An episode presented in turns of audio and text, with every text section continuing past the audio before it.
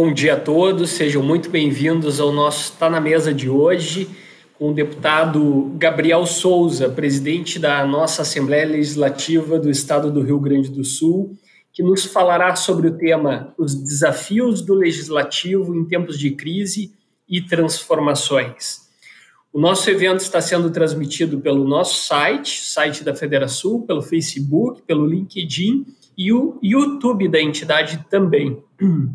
E hoje temos a satisfação de também termos a transmissão da TV digital da nossa Assembleia, pelo canal 11.2, pelo NET canal 16, pelo site e pelo YouTube da Assembleia. Gostaríamos de agradecer muito o patrocínio dos apoiadores dos projetos da Federação, o patrocínio Diamante, da Icatu Seguros, Rio Grande Seguros e Previdência. Também o patrocínio ouro do Agibank, o banco digital aqui do estado do Rio Grande do Sul, que tem se espalhado pelo país todo. Badesul, agência de desenvolvimento do nosso estado do Rio Grande do Sul, com várias linhas voltadas à inovação, que é o tema da nossa gestão, ao agronegócio, que é a base do desenvolvimento do nosso estado no nosso país, a Unimed, Federação do Rio Grande do Sul, e a Wilson Sons Tecom, terminal de containers de Rio Grande, importante terminal logístico do nosso estado do Rio Grande do Sul. E a cooperação do Sebrae RS, né, serviço de apoio ao micro e pequeno empresário do nosso estado. Também o apoio da Bolsa de Artes, Dinamize, Procempa e Seletos. E a parceria do Correio do Povo, Jornal do Comércio, Rádio Bandeirantes, Rádio Guaíba, O Sul e Rede Pampa. Queria convidar aqui a nossa tela o nosso uh, deputado Gabriel Souza, presidente da Assembleia Legislativa do Estado do Rio Grande do Sul. Seja muito bem-vindo ao nosso evento. Gostaria de convidar também o, Rafael Goelsler, vice-presidente da nossa Federação, que vai nos acompanhar no evento hoje. Sejam muito bem-vindos aqui. Queria compartilhar com todos que teremos hoje, uh, presidente Gabriel, a companhia de alguns ilustres, uh, ilustres autoridades que estarão acompanhando o nosso evento, entre eles o Dr. Francisco José Neixe, representando o nosso Tribunal de Justiça, o Benhur Biancon Júnior, subprocurador uh, de Justiça, representando o Dr. Fabiano Dalazen, o Antônio Flávio de Oliveira, defensor público geral do Estado, Ricardo Gomes, nosso vice-prefeito, o Ricardo Breyer, doutor Ricardo Breyer, presidente da nossa uh, eh, OAB-RS, alguns secretários de Estado, outros deputados estaduais, vários representantes de associações, câmaras de indústria e comércio filiadas à Federação e vários veículos de imprensa que já tiveram oportunidade de estar com o senhor na nossa coletiva de imprensa. Presidente Gabriel, desde o início da crise sanitária que nós vivenciamos atualmente, a Assembleia Legislativa tem se constituído um importante fórum de convergência sobre as medidas de enfrentamento à pandemia e de medidas para minimizar os impactos nas empresas e nos empregos do nosso estado do Rio Grande do Sul. Alguns deputados uh, estaduais têm desempenhado um importante papel na mediação dos debates entre o setor produtivo e o governo. E o senhor tem liderado esse movimento no ano de 2021. Uh, por também ser um empreendedor, sabe bem como é sentir na pele os efeitos da crise financeira que hoje atinge praticamente todos os setores da nossa economia. Em tempos de polarização, são raros os líderes que se dispõem a exercer esse papel, muitas vezes incompreendido, de construtor de diálogos e consensos. Particularmente, entendo que isso é o que forja os grandes líderes. Por isso, eu gostaria muito de reconhecer publicamente a importância da sua atuação. O senhor é um dos mais promissores quadros da política gaúcha e é uma honra tê-lo recebê-lo aqui conosco no nosso Tá na Mesa. Falando um pouco de cenário, agora durante o mês de março tivemos um dramático problema no setor de saúde do Rio Grande do Sul, o que estamos vendo no, no país todo, mais recentemente, com esgotamento de leitos clínicos, de UTI, escassez de medicamentos, disparada no número de mortes e o fechamento do chamado comércio não essencial, porque entendemos que todos os setores são efetivamente essenciais. Agora, os relatórios do Comitê de Crise, né, hoje recebemos uh, o relatório diário, já indicam uma redução gradual na ocupação de hospitais, de leitos de UTI, e sabemos que a vacinação, o senhor é um grande defensor da vacinação, avança no nosso estado do Rio Grande do Sul. O plano da vacinação aqui do estado foi apresentado aos deputados na última semana pela secretária Arita Bergman. E nós temos a esperança de estarmos vivenciando, então, um período de transição. Porém, o agravamento da pandemia no Brasil levou para o fim da fila a discussão de algo que para nós é essencial, né? o retorno da educação presencial, dos cursos uh, livres uh, presenciais. Esse debate não pode, na nossa ótica, ser postergado. É preciso levar à balança, além dos prejuízos pedagógicos, também os impactos à saúde mental de nossas crianças e jovens e a falta de qualificação adequada da mão de obra que hoje sofre com desemprego. Presidente, o quanto a ausência das aulas impactará no futuro da economia do nosso Estado, que precisa tanto acelerar o seu desenvolvimento? Quem tem filhos sabe que o sucesso do ensino à distância é uma exceção. A desmotivação é gerada pela dificuldade de manter a atenção, a falta de convívio com os, com os colegas e vários outros fatores. Além disso, nós temos estudos que apontam que cerca de 30% dos estudantes sequer têm acesso a qualquer tipo de educação remota, evidenciando que o fosso social existente no nosso estado, no nosso país, será ainda mais agravado por decorrência dessa situação. As consequências do fechamento prolongado serão brutais, brutais na nossa ótica. E, segundo especialistas, serão sentidas por décadas. A previsão é de que a evasão aumente os níveis, uh, uh, aumente e os níveis de aprendizagem despenquem, o que é trágico para uma nação que já padecia em termos de educação e competitividade. E, ao nosso ver, a Assembleia Legislativa tem um papel essencial também na retomada da educação presencial e para a superação dos próximos desafios que teremos para frente. Contamos com o apoio dos parlamentares gaúchos para garantir que não tenhamos novamente que passar por momentos de fechamentos das nossas empresas. Diferente do início da pandemia, quando o mundo buscava respostas, aprendemos muito nos últimos meses e temos algumas conclusões. Uma delas que não é uh, o comércio, não é a atividade produtiva responsável pela aceleração e propagação do vírus.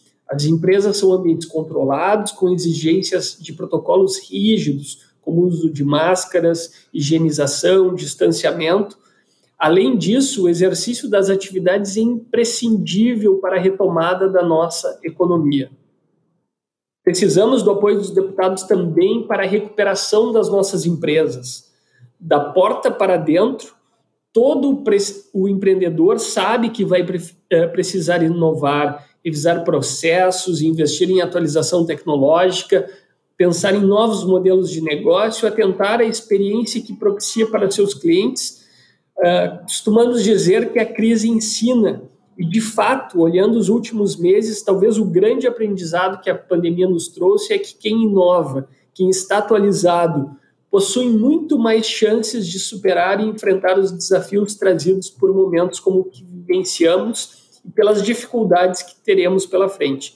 É por isso, presidente Gabriel, que elegemos o tema inovação como central da nossa gestão.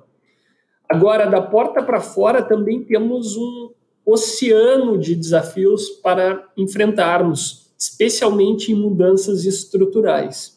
E os 55 deputados estaduais, liderados pelo senhor, terão protagonismo nessas discussões.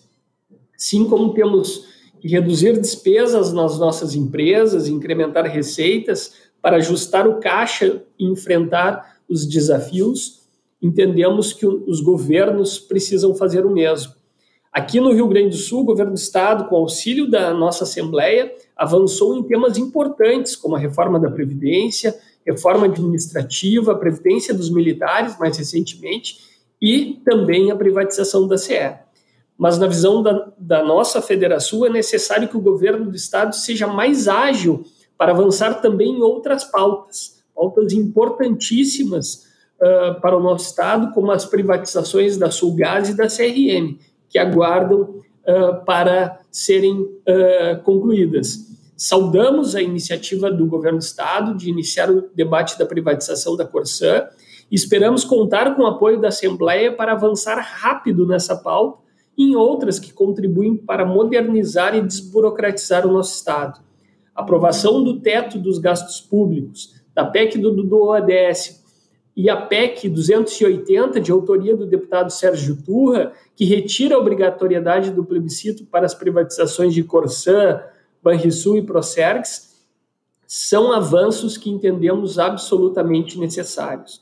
E para essas pautas, presidente, que são fundamentais para a melhoria do ambiente de negócios e para a competitividade do nosso estado do Rio Grande do Sul, nosso vice-presidente Fernando Marquet acabou de nos fazer uma apresentação sobre cenário econômico, demonstrando a importância dessas reformas. Contem sempre com o apoio da nossa Federação.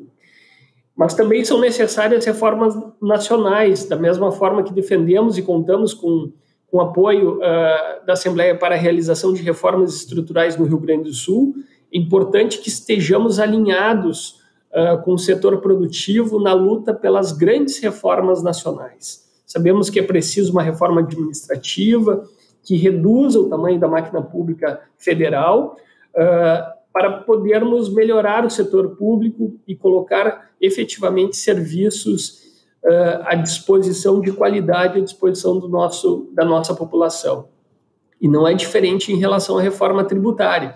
Pauta fundamental Precisamos aprimorar o sistema tributário, reduzir burocracia para que tenhamos uh, um setor mais competitivo, especialmente setores que hoje se mostram extremamente agregador de valor, como os setores de tecnologia e serviço. Preciso avançar também nas privatizações estatais nacionais e, e nesse sentido, a Federação trabalha muito, onde tivemos uh, com o nosso presidente da CACB, junto com o presidente da República pleiteando mais uma vez pautas como essa.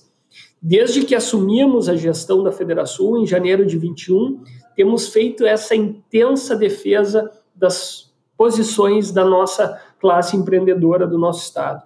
Somos críticos contumazes da suspensão das atividades do setor produtivo, sempre que há uh, um aumento da taxa de infecção no nosso estado, uh, porque seguimos protocolos rígidos e não contribuímos com o agravamento da pandemia. De outra parte, vimos a sensibilidade do governo do Estado em pleitos importantes, como foi a retomada da cogestão, anunciada no nosso Tá na Mesa pelo governador, pauta que teve o seu apoio dentro do comitê de crise. Tenho dito que a crise é grave demais para ser resolvida apenas pelo governo. Essa travessia, ao nosso ver, depende de união união entre o poder público e a sociedade, união para combater a pandemia, união para garantir a imunização com a vacina, que é um pleito, mais uma vez, que o senhor tem levado adiante, união para a retomada da nossa economia e, especialmente, união para promover os avanços e as reformas que o nosso Estado e o nosso país precisam pois o futuro também trará desafios e precisamos nos antecipar a eles na nossa ótica. E nós contamos com a sua dedicação, com a sua parceria, presidente Gabriel Souza, para a retomada da educação presencial no estado do Rio Grande do Sul e para promovermos juntos as transformações que o Rio Grande precisa. Muito obrigado, conte sempre conosco e a palavra é sua. Meu caro presidente da Federação, Anderson Trautmann Cardoso, é, quero cumprimentar pelas belas palavras que o senhor acabou de proferir, né, e pautas que são extremamente convergentes com a agenda que tenta imprimir aqui no Legislativo. E ao saudá-lo, também cumprimento a toda a diretoria da Federação, associados, filiados, colaboradores. É, acabei de participar da famosa coletiva de imprensa que antecede o Tá na Mesa, né, então quero agradecer também aos jornalistas que lá estavam Uh, sou presidente do Conselho de Relações Institucionais do Tribunal de Justiça, desembargador Francisco José Meixe, que neste ato representa o Poder Judiciário do Estado.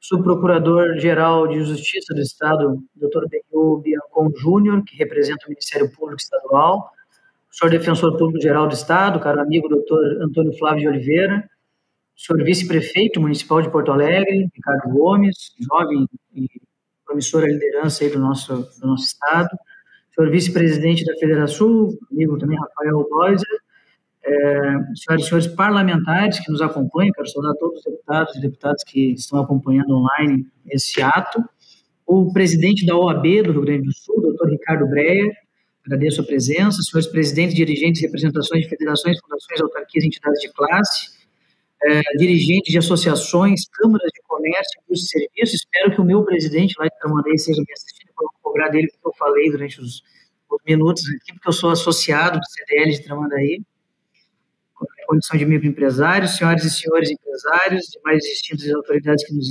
assistem, senhoras e senhores da imprensa, senhoras e senhores. Bom, uh, primeiramente dizer que é a terceira vez, eu disse que era a segunda, mas o presidente Anderson Atento me, me corrigiu, é verdade, é a terceira oportunidade que participo do tá na Mesa, que para mim é um orgulho muito grande, porque é um dos maiores, se não o maior evento do calendário de debates, uh, não só políticos, mas também econômicos, sociais, entre outros uh, temas que o Rio Grande do Sul dispõe. Né? Uma pena que nós não podemos estar presencialmente na sede da Federação, que é onde eu gostaria de estar nesse momento para a gente poder fazer um debate presencial, mas virtude aí da, dos fatos que se impõem às nossas vontades e também graças à tecnologia que nós hoje temos à disposição, estamos fazendo esse ato online. Então, quero registrar aqui pessoalmente, né, sinceramente, o quanto que fico feliz de estar aqui com os senhores e senhores. Então, eh, espero que eu possa contribuir aí nesses, nessas discussões aí que faremos daqui para frente. Eu fiz uma pequena apresentação, são apenas 10 slides, então não é nenhuma tentativa de palestra ou de, de qualquer outro tipo de, de, repasse de conhecimento de ensinamento, apenas queria uh, expor a vocês o, a ideia, né, que é a ideia força da gestão, a qual eu presido aqui na Assembleia Legislativa no ano de 2021, por o tema poderia ser diferente, que é os desafios do legislativo em tempos de crise e transformações. Esse é o tema, me parece que é da Assembleia, mas também é da Federação, é dos CDLs, associações comerciais, dos governos, né, das empresas privadas, das pessoas físicas, dos indivíduos, né, o quanto que temos que é, vencer os desafios que o tempo atual nos impõe, e no caso, naturalmente, do legislativo, por um motivo que eu quero expor melhor depois, é, esse é uma condição sine qua non, né, uma condição necessária, fundamental, condicionante, para que possamos continuar existindo enquanto uh, poder que representa a sociedade gaúcha a qualquer momento. Então, primeiro, eu dizer para vocês um breve histórico, apenas para chamar a atenção de uma coisa, né? a Assembleia Legislativa nem sempre foi assim do jeito que é hoje, nem mesmo os poderes legislativos do Brasil e do mundo uh, existiram, foram concebidos da forma que são atualmente na, na nossa primeira Constituição positivista aqui do Estado, que foi de 1891, uh, ah, quem editava e, promulgava as leis era o chefe do Executivo. Né? O Legislativo, ela, que chamava-se Assembleia dos Representantes, que, aliás, era bem mais didático esse nome do que uh, Assembleia Legislativa, né? porque realmente mostra o que nós somos, somos representantes da sociedade, ela basicamente se reunia dois meses por ano somente para votar o orçamento e a questão tributária do Estado. Fazia absolutamente mais nada. Todo o centro ordenamento, o regramento, nessa Constituição positivista que o Estado tinha, era uh, realizada pelo presidente do Estado. Né? Algo inconcebível hoje numa democracia, né? porque mostra a importância do legislativo de ser uh, a casa que discute as normas uh, legais eventualmente dispostas aqui no nosso Estado e mostra a importância de fortalecer essa casa na medida em que no Estado democrático de direito isso é fundamental. Né? Ah, não existe Estado democrático de direito sem um legislativo forte, atuante, um parlamento pujante, que possa uh, ser, significar aquilo que ela está, uh, que ela tem de tarefa, que ela recebe de tarefas do texto constitucional. E de lá para cá, bom, eu poderia fazer uma série, uma apresentação só sobre isso, não farei, mas é interessante perceber o quanto que a coisa mudou, o quanto que a, a configuração, a concepção dessa Casa de Representação Popular tem tentado se ambientar e ficar em simetria aí com a sociedade do seu tempo. Né? Basicamente, isso também é uma tarefa, e eu diria até que é um desafio do Estado como um todo, o Estado que eu falo no Estado do Rio Grande do Sul, mas o Estado de forma ampla, né? na medida em que o Estado só existe porque ele, ele é, ou parece ser legítimo perante a sociedade. Né? Do contrário, a sociedade começa a questionar a existência do Estado, pelo menos do modelo de Estado qual ah, hoje é disposto, onde se inclui, obviamente, o poder legislativo, mas com um detalhe importante. O poder legislativo, ele é, por ser o, representante da sociedade, é, ele tem um dever né, de representá-la e de uh, fazer com que uh, o Estado seja atualizado a partir da representação que promove da sociedade. Né? Então, é importante esse raciocínio que eu mantenho, porque que compartilho com vocês, porque se o legislativo não tiver simétrico com a sociedade, e a sociedade também no sentido amplo, envolve uma série de atores, inclusive uh, atores os quais muitas vezes não são indivíduos, né, mas são pessoas jurídicas, são entidades, são o sistema econômico, é onde a sociedade está contextualizada, entre outras questões, é, nós não vamos ter condições de representá-lo e, portanto, o Estado como um todo também vai ter dificuldade de se atualizar a ponto de estar legitimado para governar a vida da sociedade. É interessante esse ciclo que eu entendo que existe uh, e que uma coisa liga a outra, né, porque desafiador é esse momento que estamos vivendo. E esse momento, bom, não preciso discorrer aqui, apenas, apenas eu faço em apertada síntese, né, para dizer para os senhores que, no meio de uma pandemia, né, no meio de uma crise sem precedentes, aliás, eu diria que o precedente que nós temos, é, o último precedente que nós temos de pandemia no mundo, provavelmente é a gripe espanhola, lá de 1918 19 por azar da humanidade, naquele momento estava ocorrendo uma guerra mundial, que por sorte hoje não ocorre, mas é, ao contrário de lá, hoje nós temos aí uma série de, de tecnologias que nos ajudam a enfrentar né, a ciência mais desenvolvida, a comunicação instantânea entre pessoas, ou pelo menos deveria nos ajudar a enfrentar com mais qualidade eventos como esse. Muitas vezes, infelizmente, servem de instrumentos de desinformação, mas outras vezes ajudam e vêm ao encontro de é, soluções que mitiguem né, o sofrimento das pessoas nesse momento. Mas é um, um, momento desafiador, inegavelmente, que assola o mundo inteiro, do mundo rico ao mundo pobre, né, do mundo desenvolvido ao mundo subdesenvolvido. É, os países, em geral, têm dificuldade de enfrentar essa crise de todas as formas, né, seja na área da saúde como na área da economia, e alguns países têm, aí, inclusive, feito, uma, criado maneiras inéditas e inovadoras que uh, pretendem mitigar os efeitos da pandemia. Essa rapidez na resposta uh, que nós precisamos ter uh, para poder enfrentar momentos como esse, me parece ser fundamental para o resultado positivo dessas ações das quais nós nos debruçamos. Do contrário, nós vamos estar de novo desatualizados aí com o momento, que aliás é muito ágil, muito dinâmico, muito uh, disruptivo, mas sem a pronta resposta né, dos órgãos públicos, da sociedade, enfim, daqueles aqueles atores que se envolvem nos processos decisórios e são protagonistas na formação de solução, é, realmente a, a, penso e defendo que a coisa tende a ficar ainda mais complicada. Né? Então, por isso, a rapidez nas respostas, a eficiência das soluções, celeridade na execução do serviço, transparência nas decisões. A transparência nas decisões legitima a decisão, ou seja, a norma para ser cumprida precisa ser legitimada, precisa ter pertencimento da sociedade, ela ser questionada e até mesmo descumprida, e, posteriormente, a transparência ajuda a fazer com que essa legitimidade da norma de quem exara a norma, que é o Estado, né? Estado, de novo, não só o Estado do Rio Grande do Sul, mas o Estado como todo, que passa por essa construção, é, e essa etapa da construção, o comportamento humano mudou abruptamente nos últimos meses. Né? Jamais alguém imaginou, né, não, não, conheço alguém que tenha, né, seja tenha sido profeta do, do, futuro e que tenha dito, olha, vamos ter aí um período no século XXI, isso a terceira década do século XXI, que nós vamos ter, num espaço de tempo tão comprimido, uma série de transformações, uma série de, de, de mudanças no comportamento humano que venha a impactar na economia, na, na relação entre pessoas, nas relações pessoais, na nossa forma de pensar as nossas necessidades básicas, né? não estou falando apenas de necessidades é, mais avançadas ou mais ou menos é, ou mais supérfluas, mas sim aquelas necessidades básicas da vida humana e, posteriormente, também o nosso jeito de interagir com o Estado. Né? Ou seja, o, quanto que, o que, que nós esperamos do Estado. Né? O Estado é uma, uma entidade abstrata, jurídico, político, que rege a nossa vida em sociedade. O que, esse, que, precisa, o que o Estado precisa fazer? Né? Quem é o Estado? Né? O Estado está é, sempre tendo que se alterar, se transformar, se reformar, para se atualizar e para poder dar prontas respostas a essas demandas sociais que nesse tempo têm cada vez mais sendo, sendo alteradas. Né?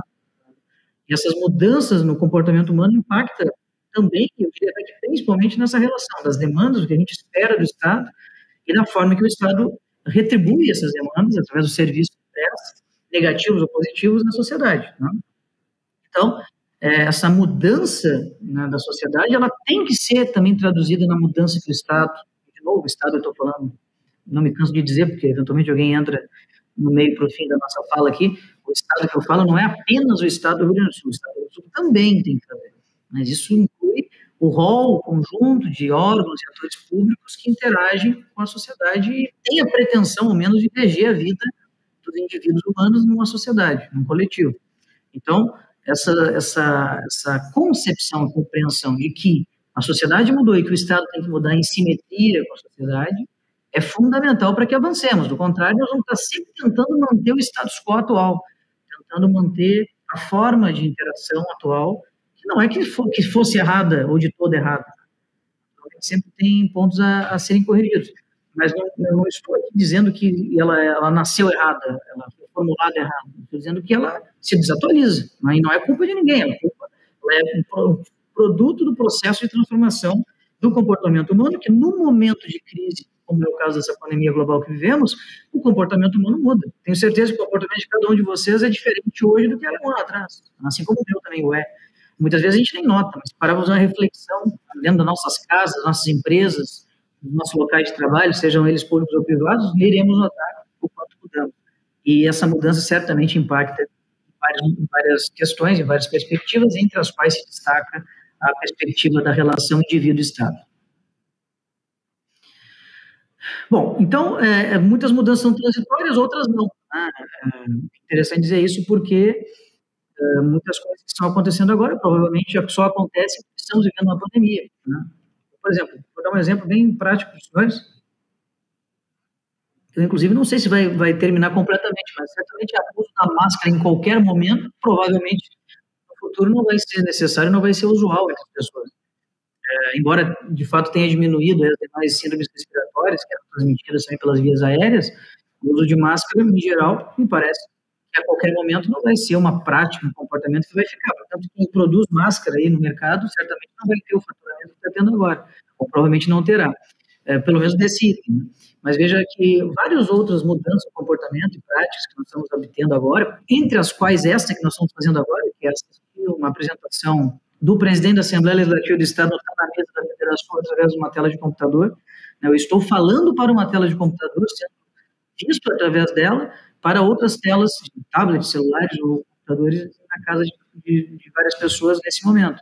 Ou seja, me parece que o teletrabalho, que a, a, a forma de, de, relação profissional e até mesmo pessoal remota pode permanecer, e isso é um exemplo dos vários que eu poderia utilizar daquilo que vai ficar da pandemia. Então, peraí, se é verdade que mudanças ficarão, e nós sabemos que mudanças já eh, previamente, preventivamente, conhecidamente já irão uh, ser, serem mantidas nas formas das relações econômicas, sociais, humanas em geral, por que não, neste momento, o Estado já começar a pensar como será esse day after da pandemia, como será o segundo momento, né? passo, passo adiante é, do pós-pandemia. Né? E o pós-pandemia pode significar não a erradicação do vírus, isso até por ser da, da área da, profissional da medicina veterinária, eu sei que, que, não vai acontecer. Mas sei também que nós estamos, uh, no, chegaremos no momento de controlar a proliferação da convivência com segurança sanitária relativa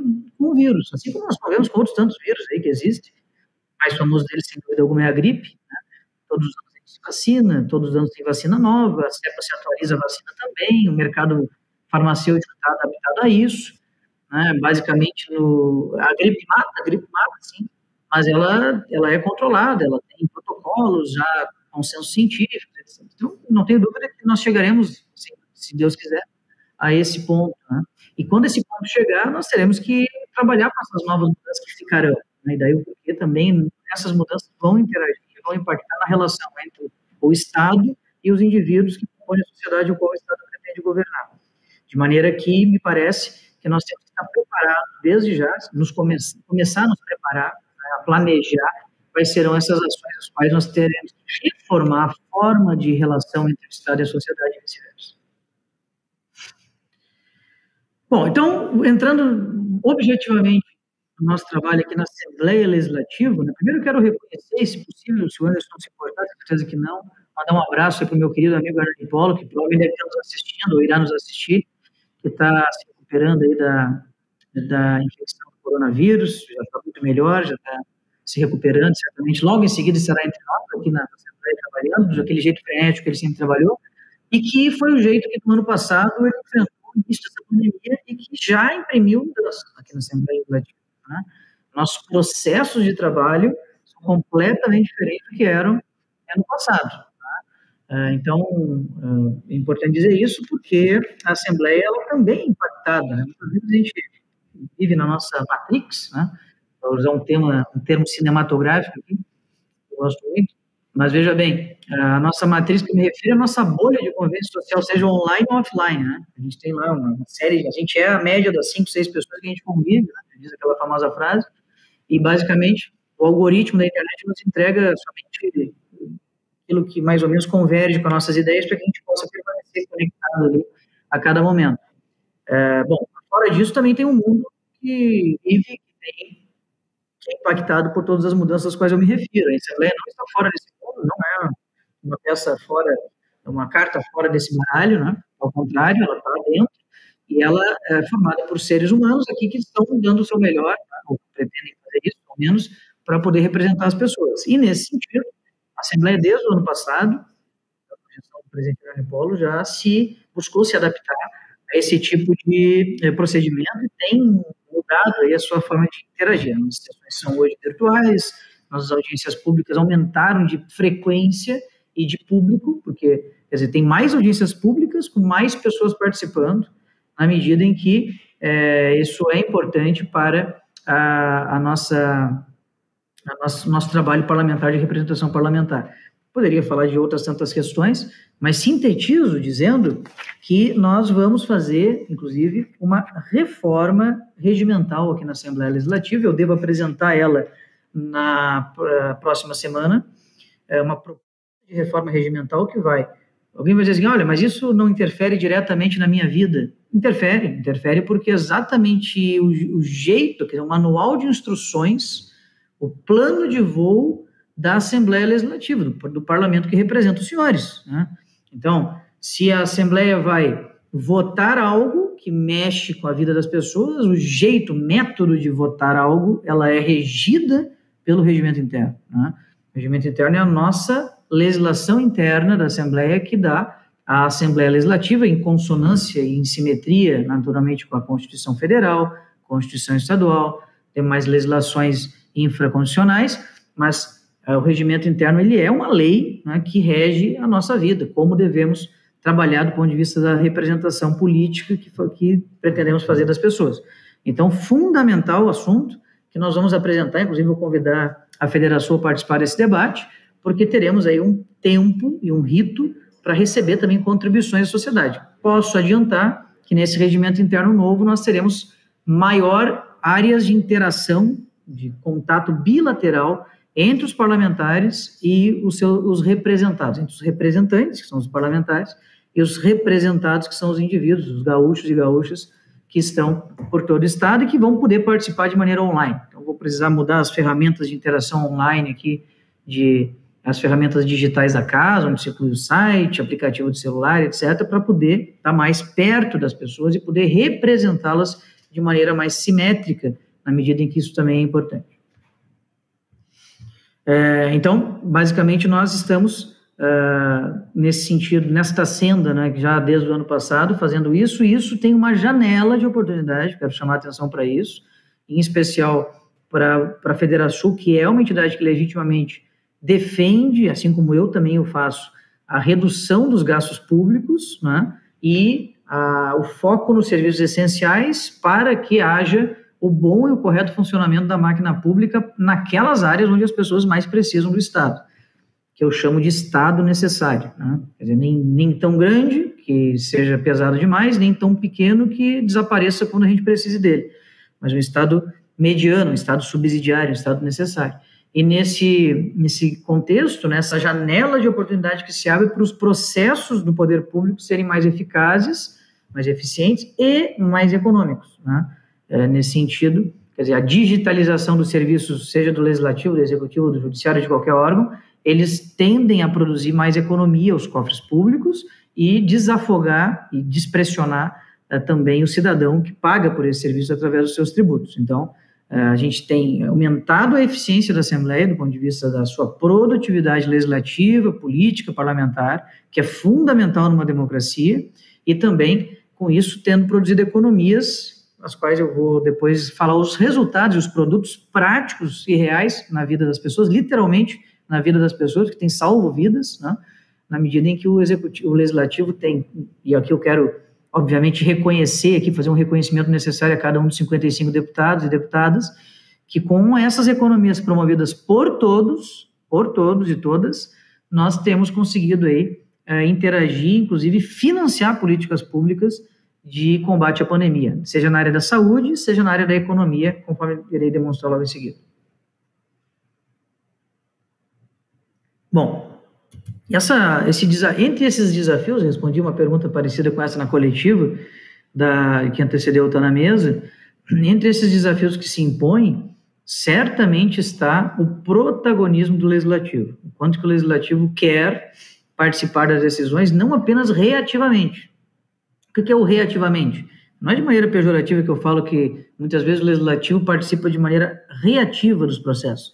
Eu digo que o legislativo, ele sim, ele é a casa das leis e, portanto, ele recebe proposições oriundas de vários lugares, né, dos órgãos e poderes que têm capacidade de iniciativa legislativa. Então, Poder Judiciário, Poder Executivo, Ministério Público, Defensoria Pública, Tribunal de Contas podem enviar à Assembleia Legislativa suas, suas proposições, bem como os deputados podem fazê-lo, e aqui dentro, reativamente, nós estamos, então, respondendo a uma provocação que tivemos sobre alguma matéria o qual teremos que decidir.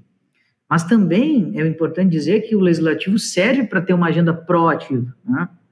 Ou seja, esse protagonismo que eu me refiro é muitas vezes receber as demandas da sociedade, porque essa é uma das tarefas principais da casa, enquanto uh, a Constituição delega isso ao Poder Legislativo, e propiciar soluções a partir dessa interação política mediada, que é a característica interlocutora da Assembleia Legislativa, com os demais órgãos e poderes, em especial, claro, o Poder Executivo, né, que é quem é, define uma série de questões do nosso ordenamento jurídico. Então, veja, quando a Assembleia Legislativa chega no Poder Executivo e apresenta uma pauta e diz, manda para cá, nós vamos votar rápido e vamos participar com recursos financeiros, nós estamos sendo protagonistas. Né?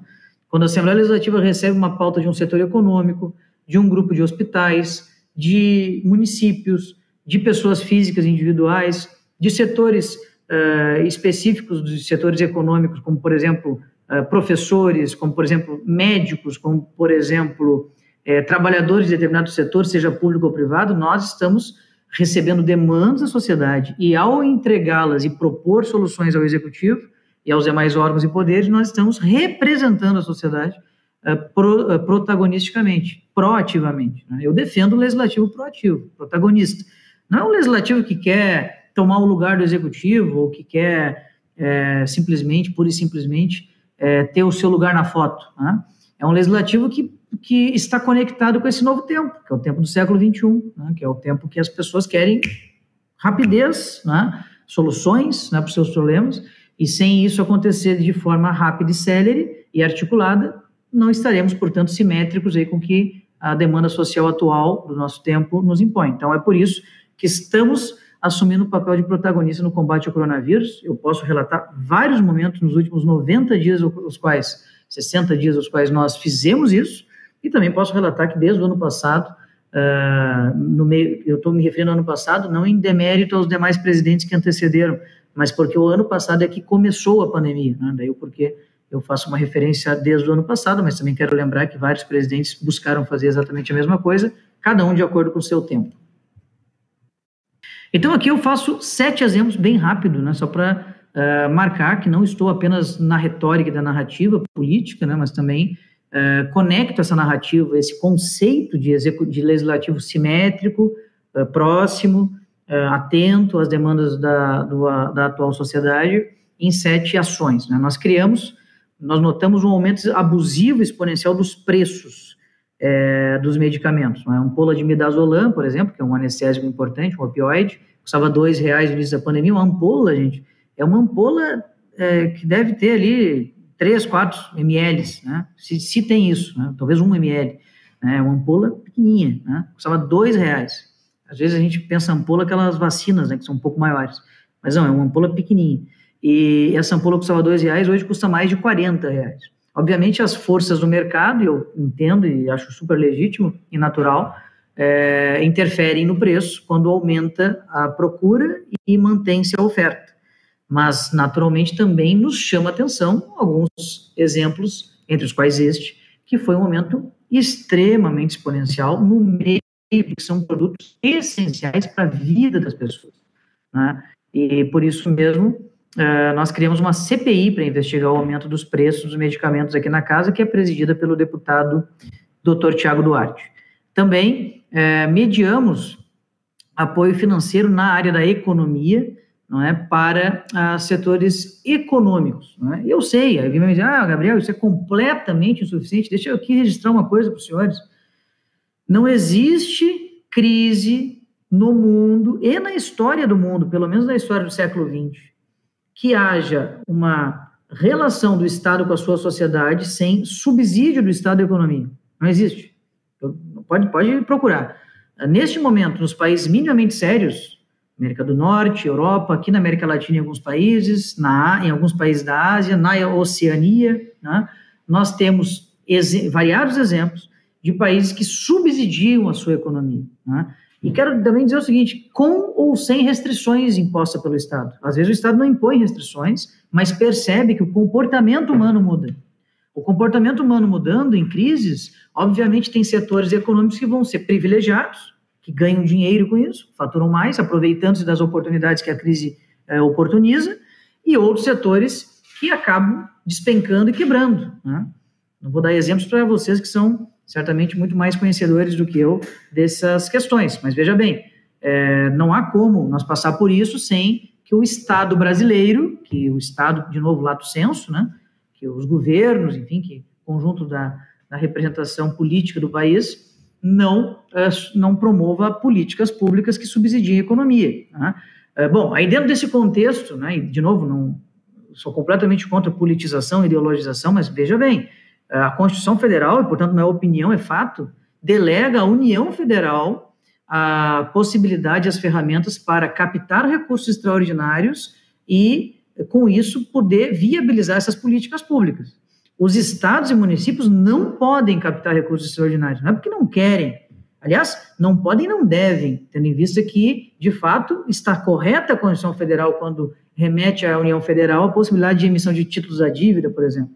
Os estados e municípios, no passado, já puderam fazê-lo e foi um desastre, um grande desastre. Os países que os entes subnacionais pode, pode, podiam ou podem fazer, geram, autogeram crises né, é, que são cíclicas, tendo em vista que isso acaba desorganizando o sistema dos, dos entes é, federados do, do país e acaba, naturalmente, esgotando a capacidade fiscal dos estados e municípios.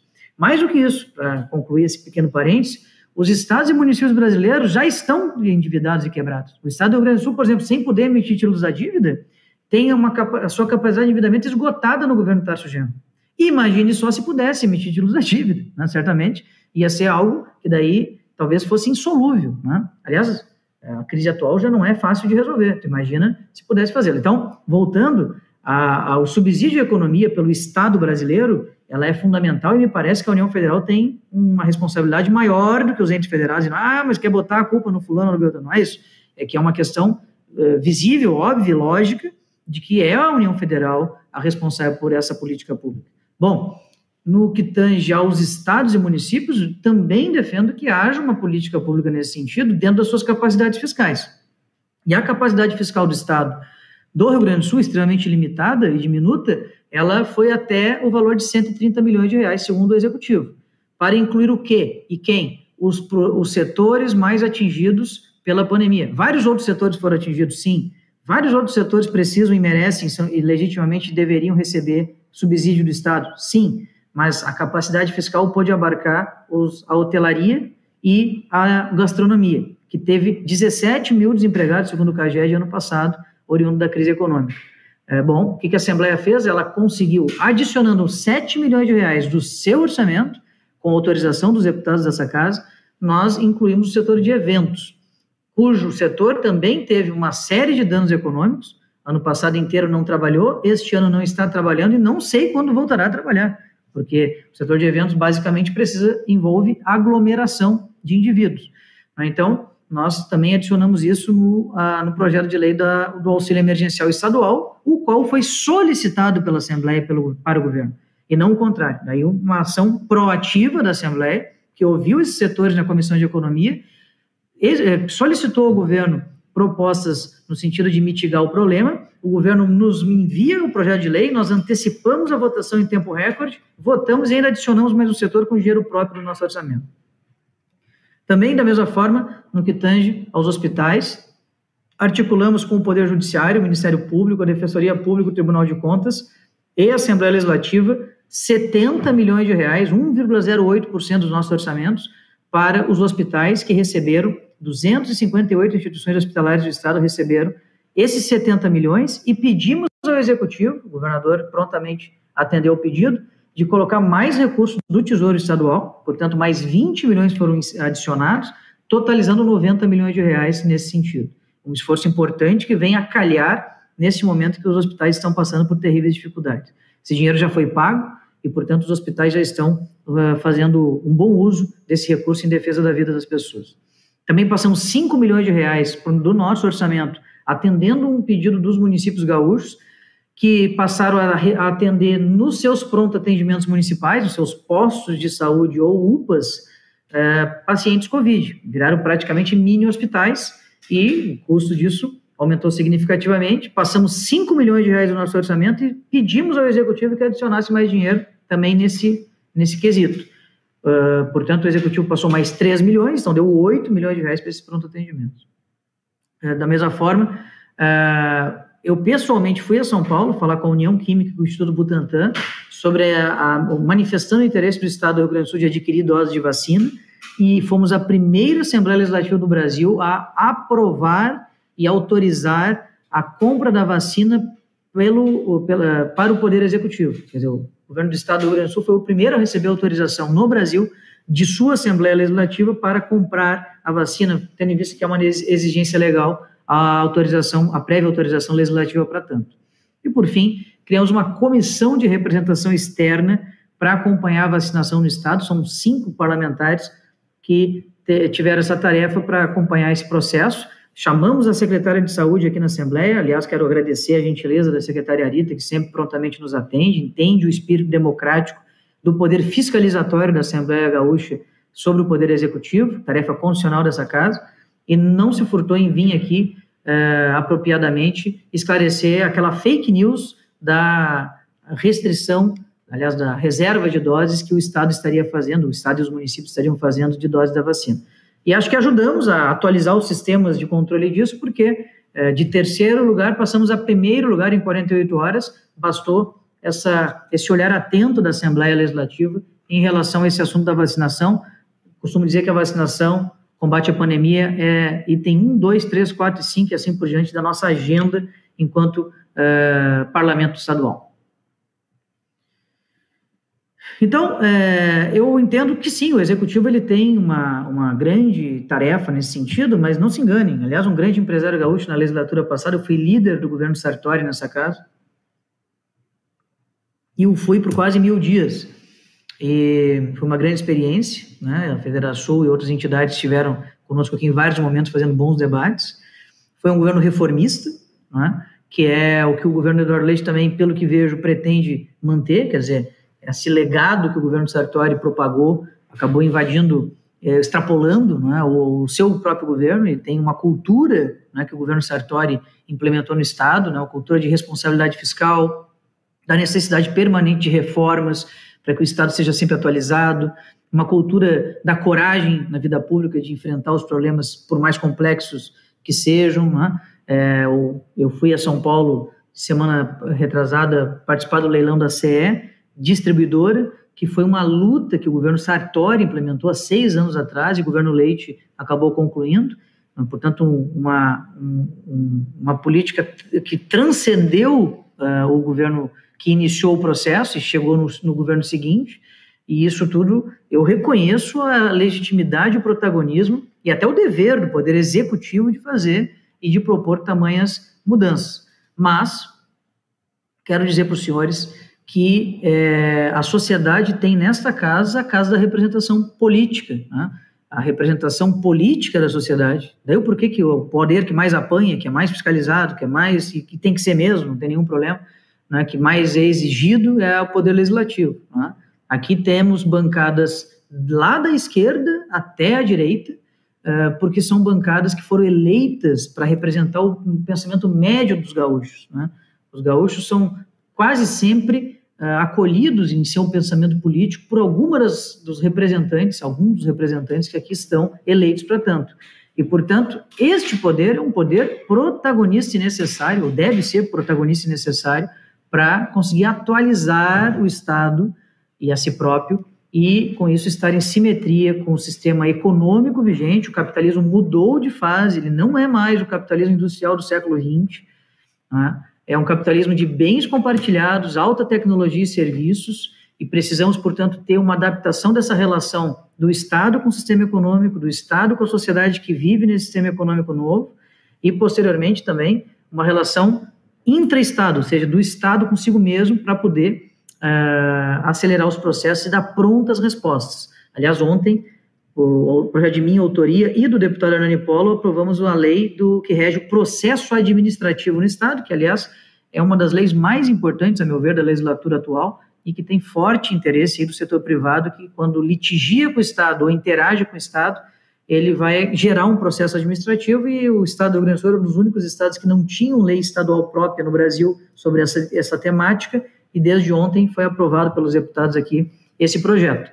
Quer dizer, a Assembleia é fundamental nesse processo, o Poder Legislativo tem que ser protagonista nesse processo para que as demandas da sociedade atual sejam concretizadas a partir de soluções uh, intermediadas pelo Legislativo, que podem ser naturalmente executadas, devem ser executadas pelo Executivo, mas é, essa relação de protagonismo do legislativo é algo que eu defendo e tento implementar aqui cada vez mais, imprimir junto com meus colegas no Parlamento Gaúcho.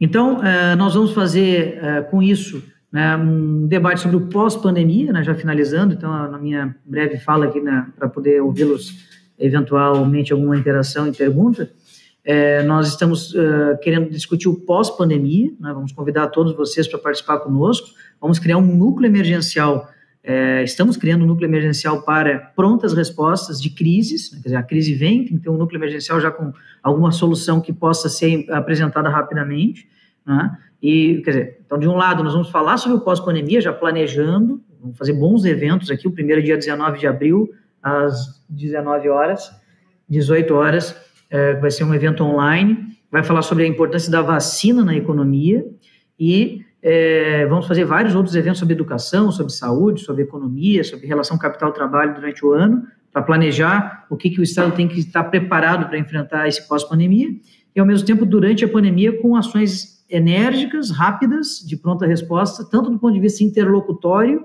que é uma função importante da Assembleia, quanto também é, resolutivo, né, do ponto de vista de apresentar, tanto do ponto de vista parlamentar quanto legislativo, soluções que venham ao encontro das demandas da sociedade. É, um Estado que ficou preso ao século XX precisa de grandes mudanças, né? e a tecnologia é fundamental para isso. É, nós temos é, ela não como um fim, mas como um meio, né, com a ferramenta de acesso de aproximação. Falei da reforma regimental que faremos, e falei dessa nova forma que precisamos implementar e estamos buscando implementá-la de representação política da sociedade gaúcha aqui no nosso parlamento, que é a casa de representação dessas pessoas. E, uh, com isso, nós vamos ter, sem dúvida alguma, um parlamento que me parece mais próximo das pessoas, mais humano, né, e que consiga ter simetria aí com essa sociedade e com essa economia que cada vez mais tem alterações profundas aí em virtude, aceleradas em virtude da pandemia e profundas em virtude do momento que vivemos é, do nosso tempo. Pessoal, quero agradecer aí a, a, a participação na Federação, dizer para vocês, e em especial o presidente Anderson, que também trouxe esse assunto, nós somos 100% favoráveis à volta às aulas, 100% favoráveis à volta às aulas. Uh, recebi aqui o CEPER, o, a, Dur, a e a, a, o SIMPRO, que é o Sindicato de Professores Particulares, na segunda-feira. Estou indo a Brasília reforçar o pedido para vacinação dos professores, mas não acho que nós temos que esperar todos os professores serem vacinados. Defendo a vacinação dos professores e defendo a volta imediata das aulas, porque isso vai aumentar, quer dizer, vamos, podemos botar em risco mais um ano letivo, podemos perder a, a possibilidade de tentar recuperar o ano passado e vamos colocar em risco as próximas gerações, não tenho dúvida. Vai aumentar a desigualdade social, vai aumentar a capacidade, vai aumentar a dificuldade cognitiva das gerações que estão vindo e certamente isso vai impactar na vida adulta dessas, dessas crianças e adolescentes que vão ter maior dificuldade de se inserir nesse mundo completamente novo que está surgindo, nessa nova economia que precisa de uma mão de obra qualificada e muito sagaz. Portanto, a Assembleia é parceira e já publicamente se manifestou favoravelmente à vacinação dos professores e à volta imediata das aulas no nosso estado, seja na rede pública ou privada. Muito obrigado, presidente Anderson. Obrigado, presidente Gabriel. Uh, queria saudar a, a, sua exposição, dizer que naquela, naquela toada de agilidade na resposta, é fundamental que nós tenhamos a efetivação do retorno das aulas presenciais, porque é isso que a sociedade demanda hoje. Uh, agradeço pela bela exposição detalhada sobre a atuação do nosso legislativo estadual. Tem sido um protagonista já há tempos na, na construção de consensos. Apenas para citar alguns exemplos mais próximos, em 2019, a questão do ajuste do ICMS-ST, Agora, mais recentemente, uh, tivemos, como bem lembrado, o auxílio emergencial proposto pela Assembleia, a aprovação da compra da vacina pelo Executivo Estadual também aprovada pela Assembleia, ou seja, temas que são extremamente importantes sendo uh, trazidos à tona, à luz, pela nossa Assembleia Legislativa do Estado do Rio Grande do Sul. Então, queria passar o Rafael uh, para seguir com as perguntas que estamos recebendo. Uh, já recebi aqui várias, tenho transmitido ali a equipe para repassar ao Rafael. Rafael, por favor, a condução das perguntas agora é contigo. Boa tarde, presidente Anderson, muito obrigado. Boa tarde, presidente Gabriel, parabéns pela apresentação, realmente bastante transparente. Quero cumprimentar aqui a todas as autoridades que estão nos acompanhando, as lideranças empresariais e demais participantes da nosso Tá na Mesa, nosso tradicional Tá na Mesa. O fator da educação foi um dos temas mais debatidos aqui nos chats. Realmente a gente teve uma participação maciça de mensagens da Berna Rizzi, Vanessa Fai, Janaína Stend, Janaína Dresch, Rafael Valêncio, Débora Centeno, todos eles enfatizando a questão da importância da volta às aulas, isso eu acho que é fundamental, inclusive a deputada Zilá Braitembá, sempre conosco, participativa e bastante parceira das demandas reais do povo gaúcho, né, e com isso também alinhada às demandas da Federação, uh, se colocou também uh, falando que é favorável à volta às aulas, educação infantil e ensino fundamental. Então, algo que é muito bom ouvir do, do deputado Gabriel, presidente da Assembleia, esse apoio também da Assembleia Legislativa com relação a isso. Eu acho que a Assembleia tem sido um importante parceiro de grandes vitórias dos gaúchos. Eu participei pessoalmente muito envolvido com várias aprovações nos últimos anos na Assembleia, a gente percebe esse protagonismo. Né? Então, eu queria aqui, inicialmente, realmente parabenizar os 55 deputados uh, por esse apoio aos gaúchos, combatendo projetos que devem ser combatidos e aprovando projetos muito bons que devem ser aprovados. E aí eu vejo uma lembrança aqui histórica, não só da última presidência da Assembleia, mas das anteriores, por exemplo, em maio de 2019, quando a gente teve a retirada do plebiscito da CE, da CRM, da Sugás, foi dia 7 de maio, estava lá na federação, estava lá na Assembleia. Dia 2 de julho, dois meses após apenas, a Assembleia consegue aprovar a privatização da CE, Sulgás e CRM.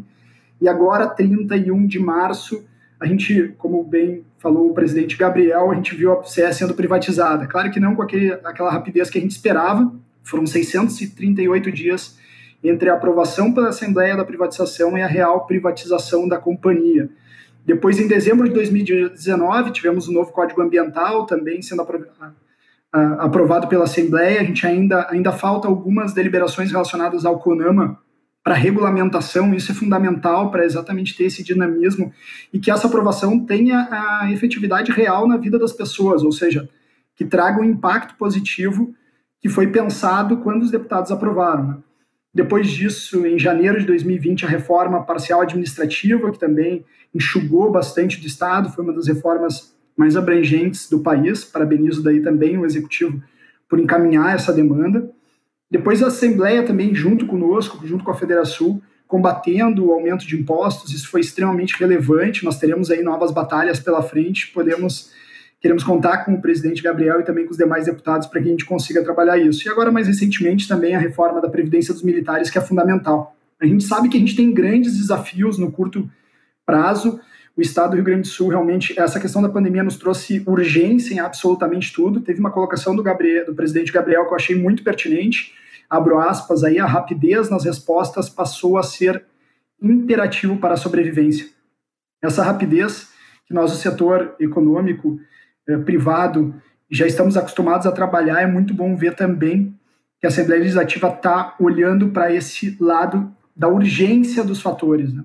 E a gente não pode só apagar incêndios, ou seja, trabalhar com a questão das bandeiras, com as restrições, a gente também tem que construir uh, novas estruturas para o Estado do Rio Grande do Sul. E aí a gente tem uma pergunta com relação a especificamente algumas PECs que estão tramitando dentro da Assembleia, e dentro desse olhar da rapidez, da eficiência, do dinamismo, eu gostaria de saber do presidente Gabriel com relação ao cronograma, por exemplo, da PEC 280, do deputado Sérgio Turra, que está na Assembleia desde 2019, e ela normatiza sobre a retirada de plebiscito de algumas companhias, como Banrisul, Procergs, também a PEC de teto de gastos, que eu acho que é fundamental para uma estabilidade dos gastos do governo do Estado do Rio Grande do Sul. A gente percebe que a questão fiscal ela não é um problema só do Estado, agora é um problema também federal forte, em função do endividamento eh, com relação aos auxílios emergenciais dados para a população e necessários nesse momento de pandemia.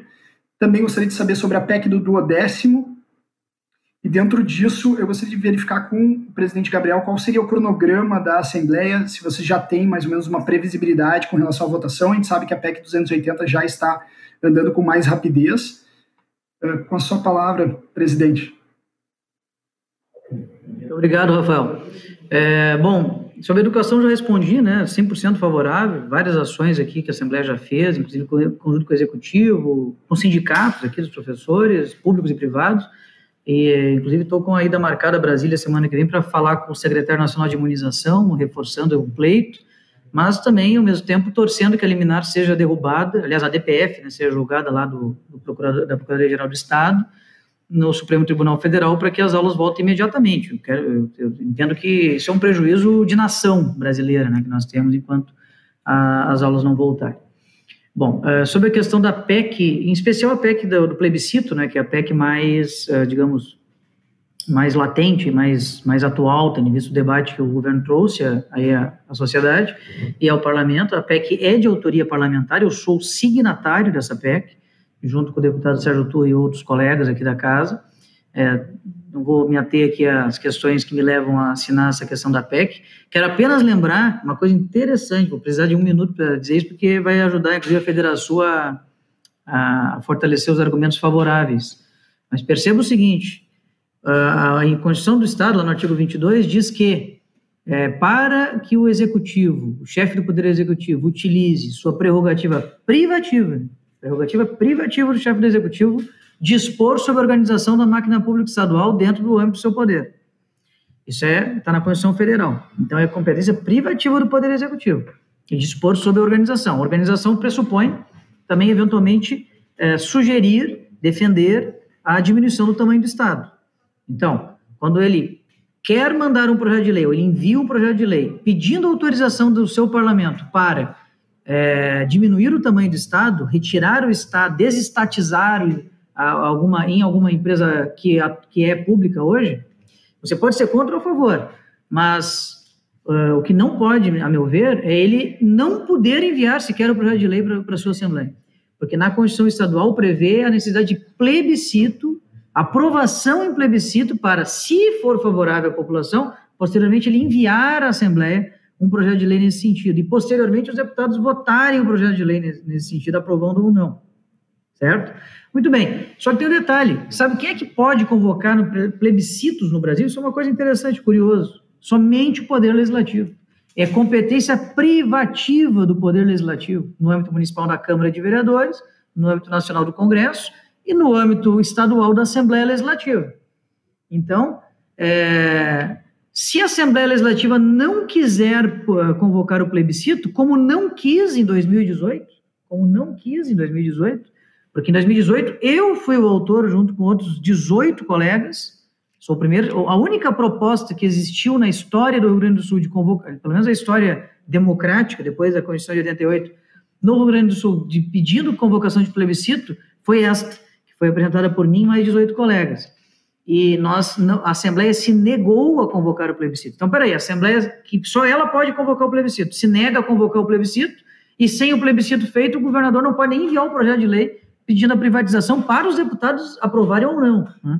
Então, daí o porquê a inconstitucionalidade da exigência prévia de plebiscito para uh, envio de proposição legislativa que venha a sugerir uh, privatização. Agora, se a Assembleia Legislativa quiser convocar um plebiscito, a qualquer momento ela pode convocar um plebiscito. E somente ela pode. Ou seja, não é proibindo convocação de plebiscito para consultar a população de qualquer assunto. Ela pode, aliás, deve até muitas vezes convocar plebiscitos em vários, vários temas. Mas a obrigatoriedade da convocação, sendo que somente ela e não o Poder Executivo podem convocar plebiscitos no Brasil, é que eu me refiro.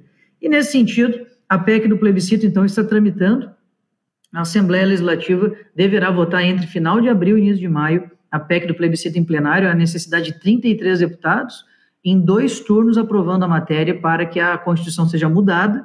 E aí os parágrafos do artigo 22 da Constituição sejam sub, suprimidos do texto constitucional. E, posteriormente, aí, se o governo quiser enviar o projeto de lei, somente ele pode fazê-lo, né, porque isso é competência privativa do Executivo, como falei, ele fará. As demais PECs, eu pessoalmente também sou favorável do teto de gastos, aliás, sou favorável a nível nacional, sou favorável a nível estadual, sou favorável a nível municipal. Aliás, eu sou favorável que se cumpra a lei de responsabilidade fiscal, que já tem uma espécie de teto de gastos ali que não é bem observada muitas vezes no nosso Estado e que, é, aliás, não foi observada, principalmente por alguns ex-governadores, e que acabam fiscais.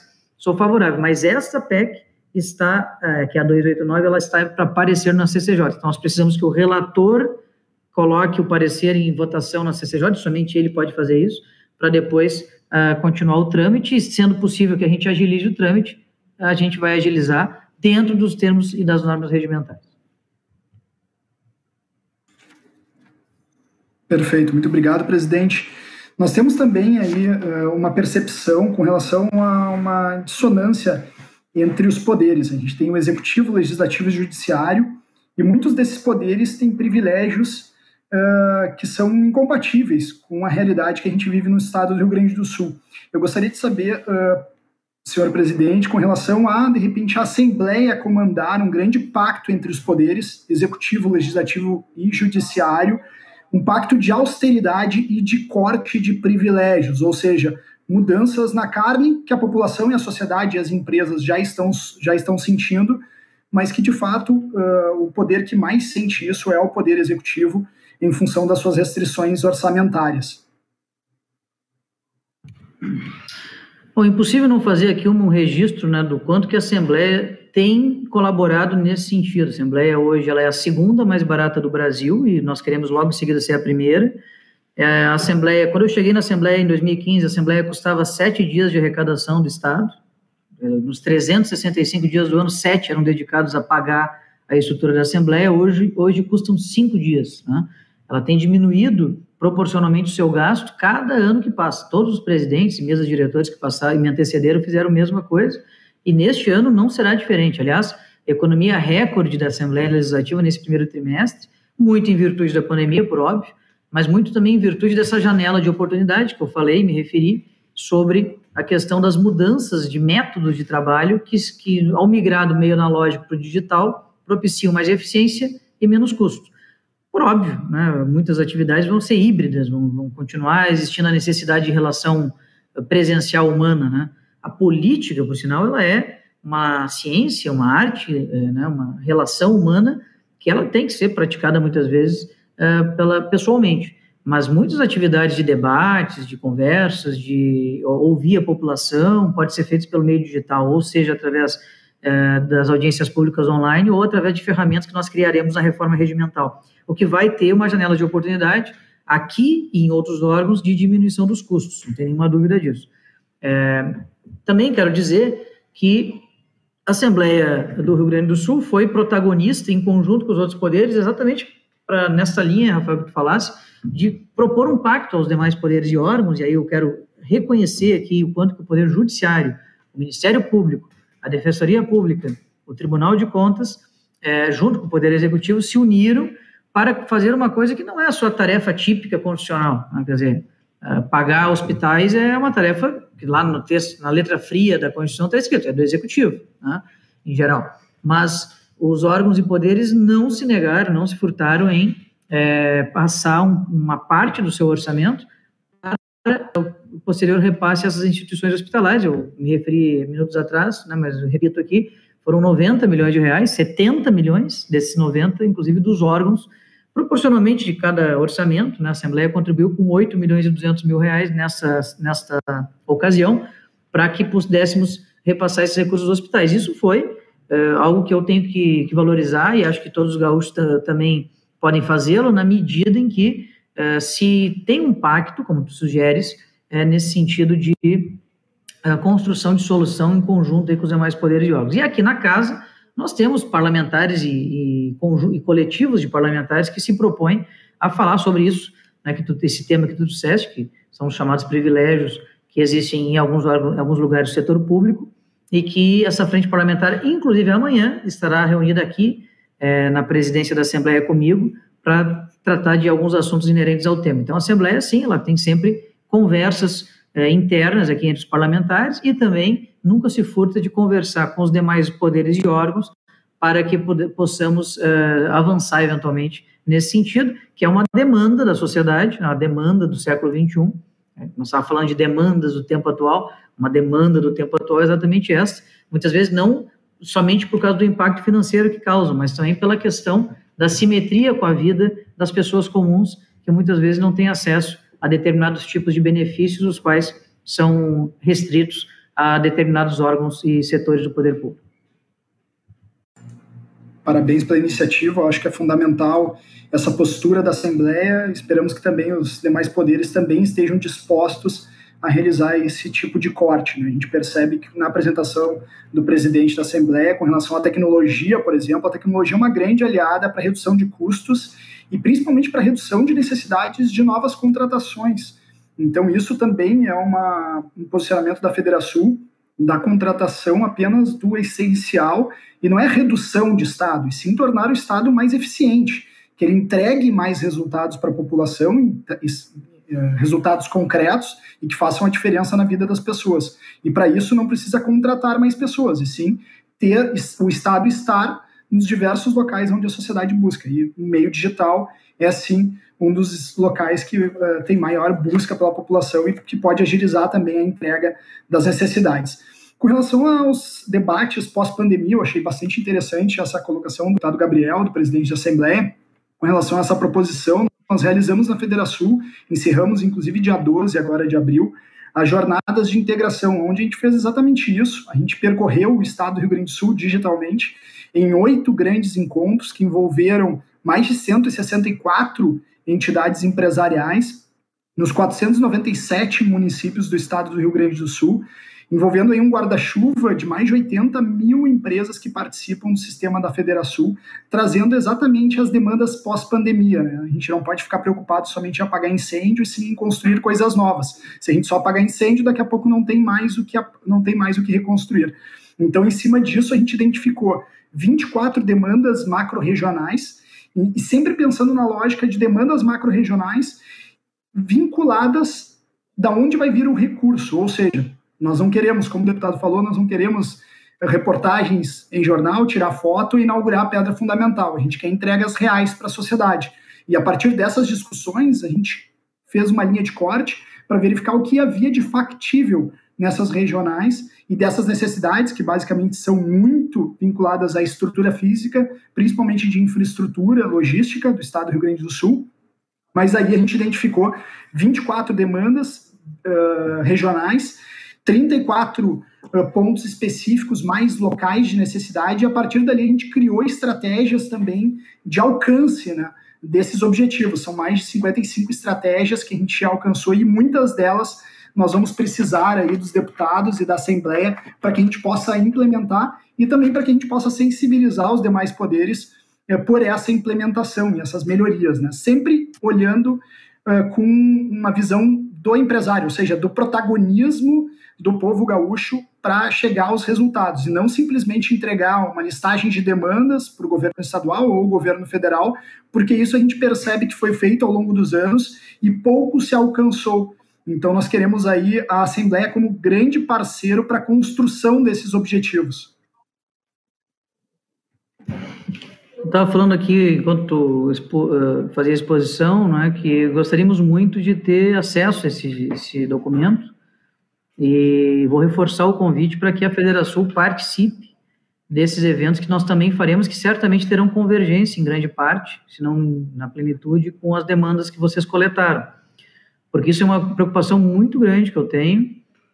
Falasse um termo metafórico muito interessante, que é o apagar incêndio, apagar incêndio, apagar incêndio, e não planejar o futuro para evitar incêndios. Né?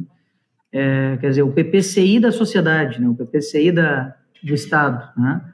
É, como um todo. Né? Até vou fazer uma, uma, um neologismo aqui, viu? Então, uh, basicamente, uh, tu tens aí uma, uma, uma, necessidade de planejar, já sabendo que a sociedade está mudando e que vai ter uma nova, novas demandas, né? novas relações humanas na economia, na, nas relações inter, interpessoais, é, enfim, é, é, uma relação de consumo, né? capital-trabalho, é, é, uma mudança que não depende do Estado, isso o mercado vai fazer, quer dizer, o comportamento humano é que rege o mercado. E o comportamento humano mudando, vai, atropela o Estado. O Estado não quer, não é não quero, vai, vai ser atropelado. Né? E aí, é nisso, nesse ponto é que eu me refiro de que nós precisamos estar conectados com a sociedade, né? simétricos com a sociedade. Ora, se a sociedade está mudando, eu estou sabendo que ela está mudando, por que, que eu vou esperar né, chegar lá no fim da pandemia para começar a pensar no assunto?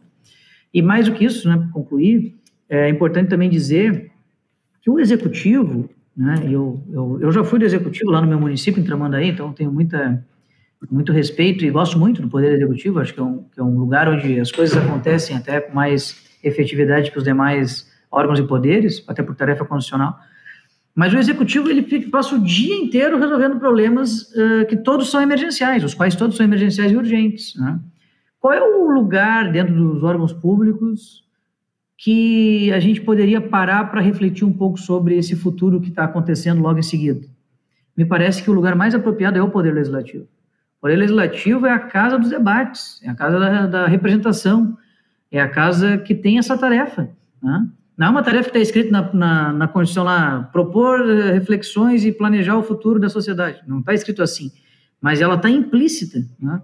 na medida em que é aqui o lugar mais apropriado para ter o fôlego suficiente, né, a serenidade suficiente para chamar outros atores né, do setor privado, da academia, é, dos demais órgãos públicos, de outros lugares do país e do mundo que possam é, subsidiar os nossos debates a ponto de concluirmos é, e chegarmos em produtos que venham resolver as coisas previamente, antecipadamente. Óbvio que algumas coisas inesperadas, muitas coisas inesperadas poderão acontecer, mas aquilo que nós já vemos que vai acontecer, por que não nos planejar? Né, na área da educação, por exemplo, qual é o futuro da educação? O futuro da educação certamente não é como era antes da pandemia. Esqueçam né, a educação do jeito que era concebida. Tudo bem, não vai ser 100% online, né, é complicado, eu sou pai de uma menina de 3 anos e meio, também concordo mas vai ser híbrida, com certeza vai ser híbrida, tem que ser híbrida, né? porque senão a criança. Eu sou autor aqui da lei da educação digital, né? cidadania digital, aliás, que tem que ensinar desde de cedo como é que é essa questão da internet, as ameaças, oportunidades e tal. Então, quer dizer, tu tem que ter uma política pública nova para a educação, outra para a saúde, a telemedicina, né, o quanto que o setor público pode entrar nisso através da telemedicina. Até firmei um termo de cooperação técnica com o CREMERS, Conselho Regional de Medicina aqui do Estado, para debater um pouco sobre esse assunto, é, sobre o futuro da segurança pública, sobre o futuro da infraestrutura e assim por diante. Então, concluindo, é, esse tema nos interessa muito aqui na Assembleia, nessa gestão. Eu gostaria muito, presidente Anderson Rafael, que pudéssemos ter acesso, aí, se for possível, a esse documento e que vocês participassem também protagonisticamente conosco aqui desse debate que faremos a partir do dia 19 de abril. Com certeza, presidente, vai ser uma satisfação. A gente tem já esse material pronto, como bem referido pelo Rafael. Foi levantado em cada uma das macro-regiões em que foram divididas o Estado. Um segundo momento que nós faremos é uma seleção daquilo que tem um, uma abrangência regional né, no, no, estado do Rio Grande do Sul e o que é federal. Estamos com agenda já em tratativas com o ministro Tarciso de Freitas para levar ao ministro as nossas demandas federais para sua implementação no estado do Rio Grande do Sul, já com endereçamento, como bem lembrou o Rafael, da fonte de recursos, né? o que, nós estamos propondo para a implementação dessas medidas. Queria saudá-lo pela iniciativa do debate pós-pandemia. Tivemos a oportunidade de conversar um pouco sobre isso uh, na, na, nossa reunião, uh, logo depois da, da, assunção do seu cargo ali da sua eleição e tomada de, de posse, uh, e será uma satisfação, sem dúvida nenhuma, nós levarmos adiante esse, esse debate. Queria agradecer muito Rafael, estamos chegando ao final do, do nosso debate. Rafael, obrigado por trazer todos esses insights para a nossa conversa aqui, trazer não apenas aquilo que tem sido debatido pelo nosso interior, aquilo que chegou como perguntas aqui, mas também várias provocações do que, a Assembleia pode trazer a mais para a nossa sociedade. Deputado Gabriel, nosso presidente da Assembleia, nosso parceiro, uh, validou vários temas que nós temos aqui. Né? A questão da educação talvez seja o prioritário, mais urgente, que demanda aquela rapidez de resposta que falamos tanto aqui ao longo dessa uma hora e meia. Queria agradecê-lo, pedir para o senhor deixar a sua mensagem ao nosso público que nos acompanhou ao longo de todo esse período durante o nosso evento. Bom, quero reforçar meus agradecimentos, renovar meus agradecimentos. Né? Tenho um profundo respeito e estima aí pela Federação, pelos seus dirigentes, pelo presidente Anjos, pelo vice-presidente Rafael, pelos demais componentes da diretoria, pelos colaboradores.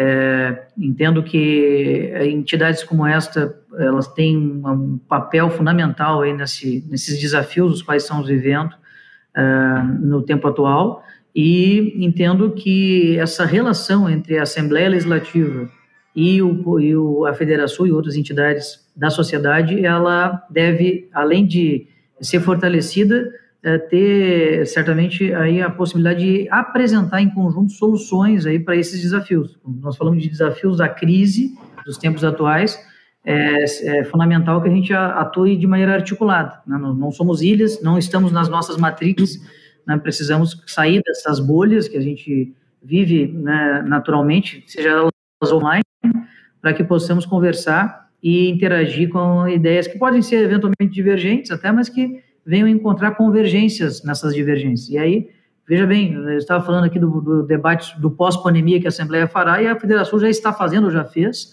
e certamente tem como contribuir vice-versa. Então, contem com a Assembleia Legislativa, né? é, é, certamente vai ser muito bem-vinda essa contribuição da Federação, e é, fico à disposição aí para, eventualmente, sempre que necessário, ser convocado pela, pelo Anderson para participar dos debates que a entidade promove. Muito obrigado. Muito obrigado, presidente Gabriel. É, como um singelo gesto, vamos fazer chegar às suas mãos uma obra da Bolsa de Arte aqui.